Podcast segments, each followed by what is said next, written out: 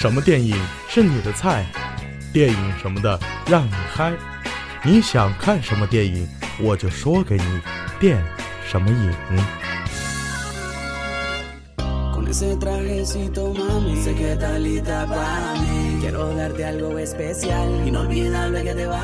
亲爱的各位观众朋友，大家好！您现在正在收听的是由希望电台 Hope Radio 为大家带来的《电什么影儿》。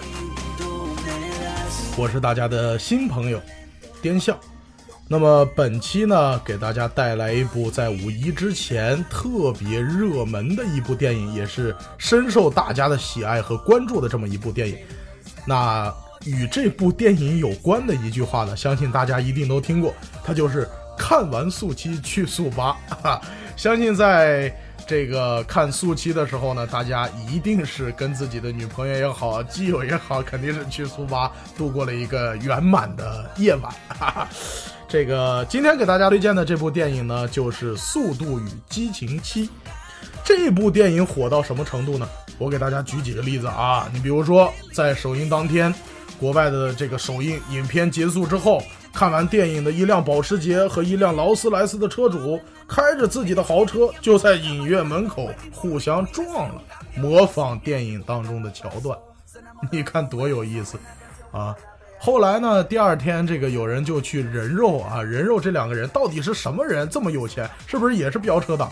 结果人肉了之后发现，开保时捷的是一个做股票的炒股的，家里面都做小生意。另一个呢，这个劳斯莱斯的车主也是家里面没有什么钱做小生意的。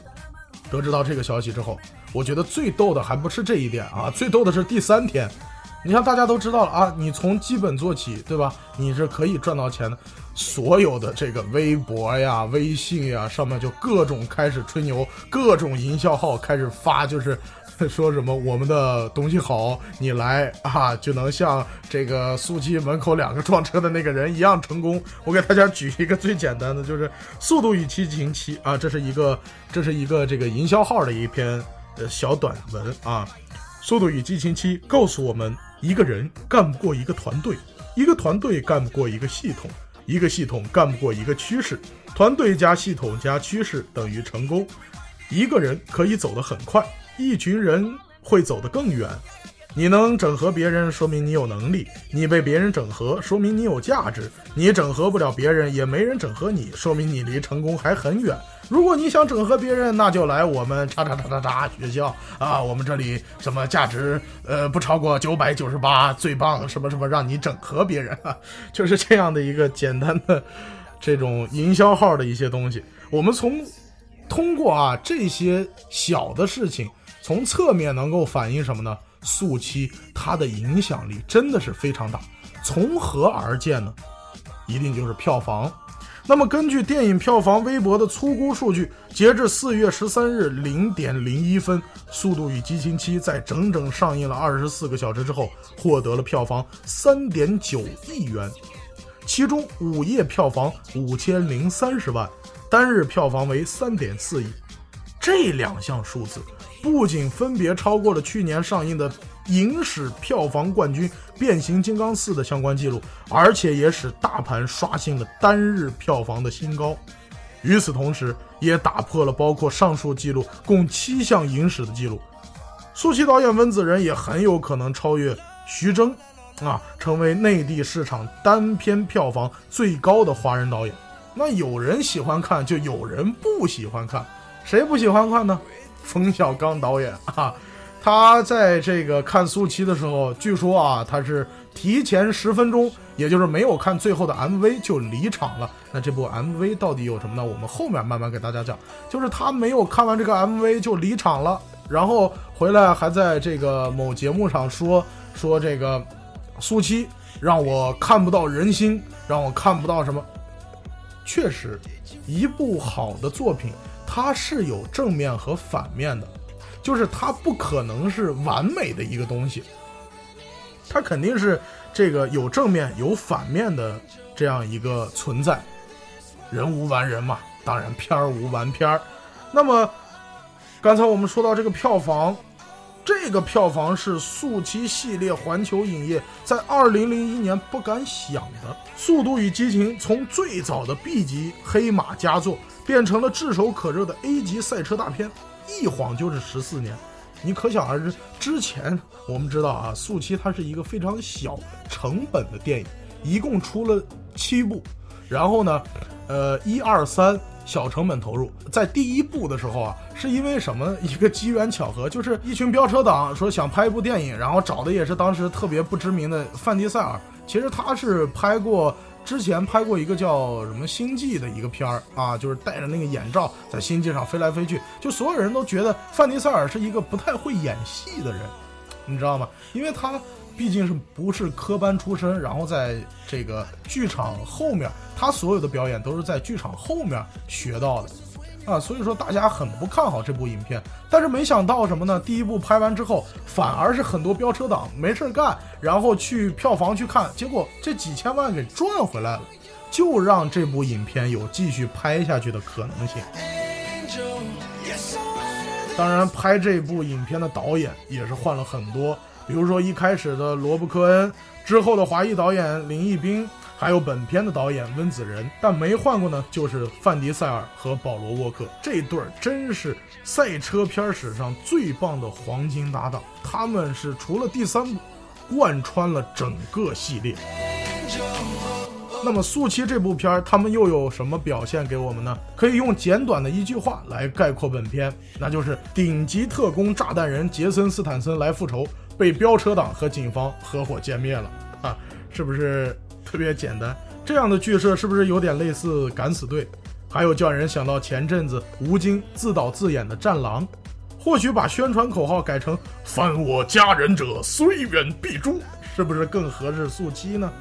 没有突破，没有超越，没有新意，简单粗暴，直来直去，为打而打，bug 众多，令人疲劳的视觉轰炸，或许是《速度与激情七》中各种的败笔。但是，成为以车加动作为载体的商业巨制，温子仁还是做好了充分的准备。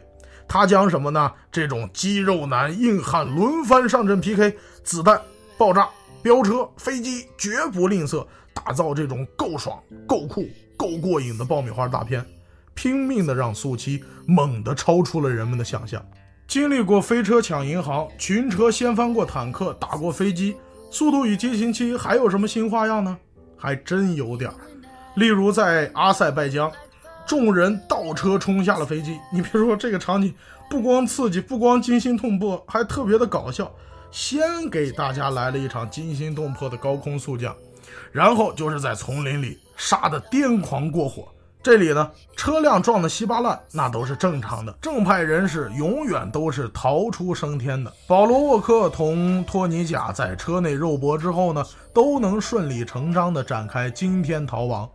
当然，保罗悬崖边踩着车身完成了雷霆一跃，这一个画面应该是给大家留下了深刻的印象。当然，还有范迪塞尔在面对包围，开车冲下万丈峭壁，因为车子防护给力，摔是摔不死的。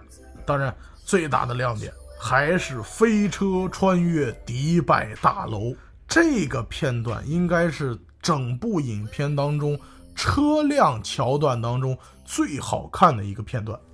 那么，我们来说说这辆车，这辆车。红色的这辆车是全世界仅有的七辆跑车，真车价值三百四十万美元，大家可以折合一下人民币，这是一个惊天的数字！居然高速飞越了大楼，还一飞飞仨，然后就是哥俩关键时刻的跳车，各种角度、各种旋转的。这种特技镜头让人看的是目瞪口呆、如痴如醉。但是遗憾的呢，就是天网呀、无人驾驶飞机追车这些桥段没有什么创意，都是像这个虎胆四玩的玩腻的、玩剩下的。只是速七它的场面更大了一些。这次啊，靠着拳霸扬名影坛的托尼贾，则是来进行肉搏死磕跑酷的。这哥们儿不愧是练家子。翻墙越栅栏，如履平地，还拳拳到肉，腿腿生风，打的保罗是身处险境，狼狈不堪。郭达·杰森·斯坦森同样是打伤了岩石，跟一样是秃子的范迪塞尔进行了肉搏。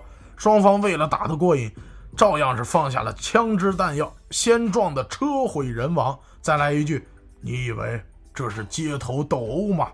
再抄起这些笨重的钢铁家伙互相斗殴。后面呢，岩石在端着重机枪过来扫射。你虽然为我们的主角捏把汗，但是结果谁都知道，对吧？都是皆大欢喜。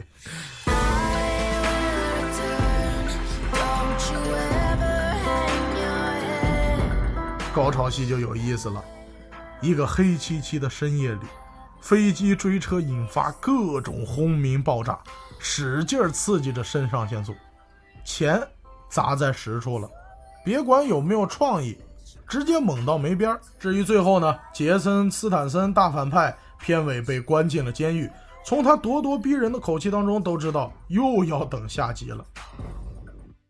本部影片最遗憾的一点。就是保罗·沃克在二零一三年十一月三十日因为车祸而离世。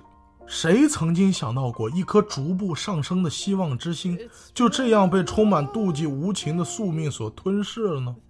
我们知道，保罗·沃克这个人，他的个人经历、个人阅历当中是没有什么污点的。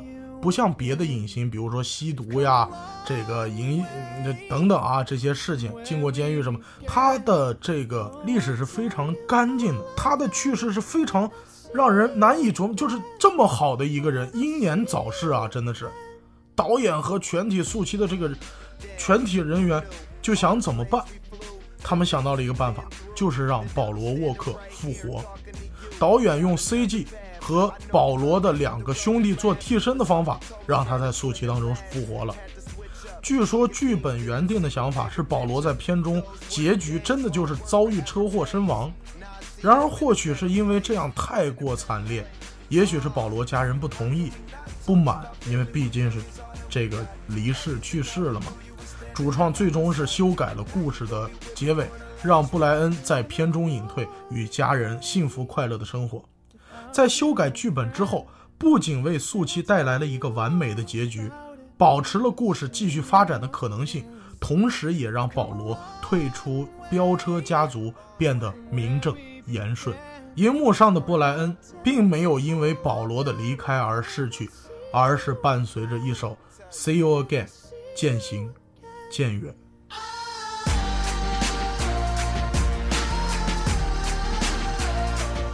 本部影片最精彩的三分钟就是结尾处的 MV，他特意回顾了前六部中保罗沃克的珍贵镜头，从最初两部电影当中青涩的面庞，到如今中年沧桑的硬汉，让世人看到了太多感动回忆。范迪塞尔与保罗沃克，他们从兵匪对峙到患难杀敌，经历了太多生死冒险。却在戏里戏外的分岔口分道扬镳，这不是永远的诀别，他们还将有天会相遇。看这部影片，更多的我们还是要带着对保罗沃克缅怀的心情去看，珍惜现有的生活，珍惜身边的人，且行且珍惜，与君共勉。好了，本期节目就是这样，让我们下期再见。